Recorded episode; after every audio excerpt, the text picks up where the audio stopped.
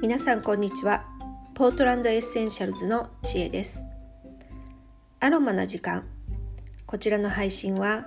アメリカオレゴン州ポートランドからお届けしています。さて今日は久しぶりにアロマのお話をしたいと思います、えー、メディカルアロマっていうよりもあのリラクゼーションの使い方の一つとしてあのお風呂でアロマを精油エッセンシャルオイルを使うっていう方法がよく紹介されてるかと思います。あの本や雑誌あとインターネットなんかにもあの代表的なあの使い方として紹介されていることが多々あるかと思います。でこれあのちょっと気をつけないといけないんですね。あの間違った使い方を紹介されているものが時々あるのであの気をつけていただきたいなと思うのであの今日お話ししたいと思います。で皆さんはお風呂で使う時どういうふうに使ってらっしゃいますか、えー、多くの方、まあ、あのアロマ初心者の方、まあ、そういった雑誌とかを見てあのやってらっしゃると思うんですがお風呂の湯船にあの直接エッセンシャルオイル精油をポタポタっとこう23滴垂らしてでお湯をかき混ぜてそのままお風呂に入るっていうことをやってらっしゃる方結構多いんじゃないかなって思います。で実際にやったことがある方は分かると思うんですがあのポタポタっとこう垂らすとお風呂のお湯にこう油が浮いたような感じになってあの手で混ぜてもあんまり混ざりません。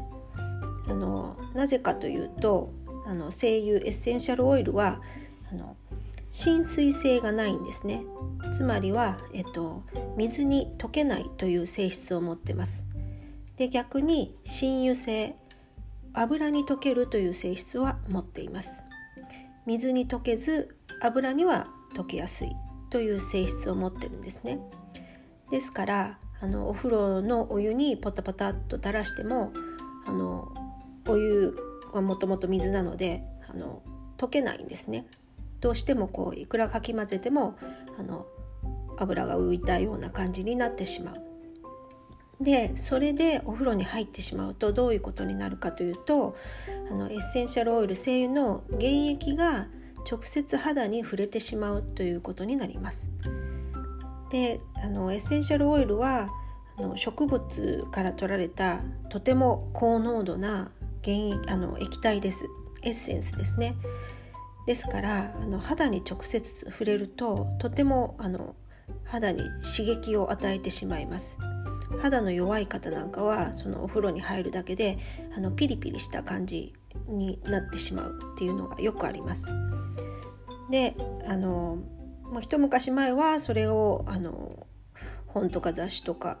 ネットとかでよく紹介されてたんですがその後にあのやっぱり原液は良くないっていうので今度はあのお塩に混ぜて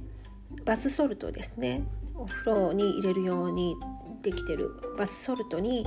あの混ぜてそれからあの溶かす。お風呂の湯船で溶かすというやり方も紹介されていました。で私もこれよくやってました。ですが最近はこれもあまり良くないっていうふうに言われるようになってきてます。あのお塩で体を温める効果もあるのでそれはいいんですがあのやっぱり精油はそもそもお塩には溶けるのかっていう話で結局は溶けないんですよね。ですから原液をポタポタっと垂らしてるのとあの同じことになってしまう。でやっぱり肌に刺激がを与えてしまう。っていうことでやっぱりそれもあまり良くないんではないかっていうふうにあの最近は言われるようになってきました。あのちゃんとこう精油の特性を知ってる方はあのお塩でお塩に混ぜてあのお風呂に入れる方法も推奨されてないはずです。ですがいろんな情報が飛び交ってますので昔の情報とかも残ってますのであの原液を垂らしたりお塩に混ぜて湯船に入れたりっていう情報はたくさんまだ残っています。じゃあどうするのか、えー、お風呂でやっぱりリラクゼーションの一つとしてあのアロマの香りあのアロマを嗅ぎながらお風呂に入りたいっていう場合どうするのかっていうとあの私はアロマのあのエッセンシャルオイルをお湯に溶かすあの入れるんじゃなくて別のところにあの小瓶を置いてそこにあの少しお湯を張ってでポタッとこう12滴垂らしてさらにお湯を入れてちょっとかき混ぜてでそれを湯船の近くに置いて香りを楽しみながらお風呂に入るということをしています。もちろんあの水お湯に溶けないので浮いてますが香りはあのお風呂場中に充満するので香りを楽しむっていうあのことでは十分これでこと足りるんですね。わざわざあの湯船に入れなくてもあの香りはあの湯気とともにずっとこうお風呂中に回りますのでそういった使い方をしています。で一つ注意点はあの精油はあのプラスチックを溶かす性質も持っています。あの全部の精油ではないんですが一部の精油柑橘系なんかはそうなんですがあのそういった性質を持つ精油があるのであのお風呂場で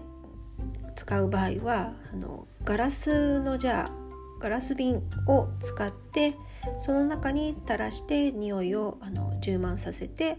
でお風呂に入るということをしています。その点だけちょっと注意が必要です。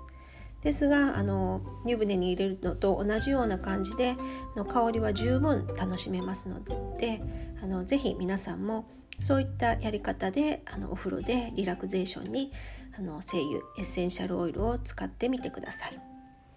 というわけで今日は、えー、精油エッセンシャルオイルをお風呂で使う方法正しい方法をお伝えしました、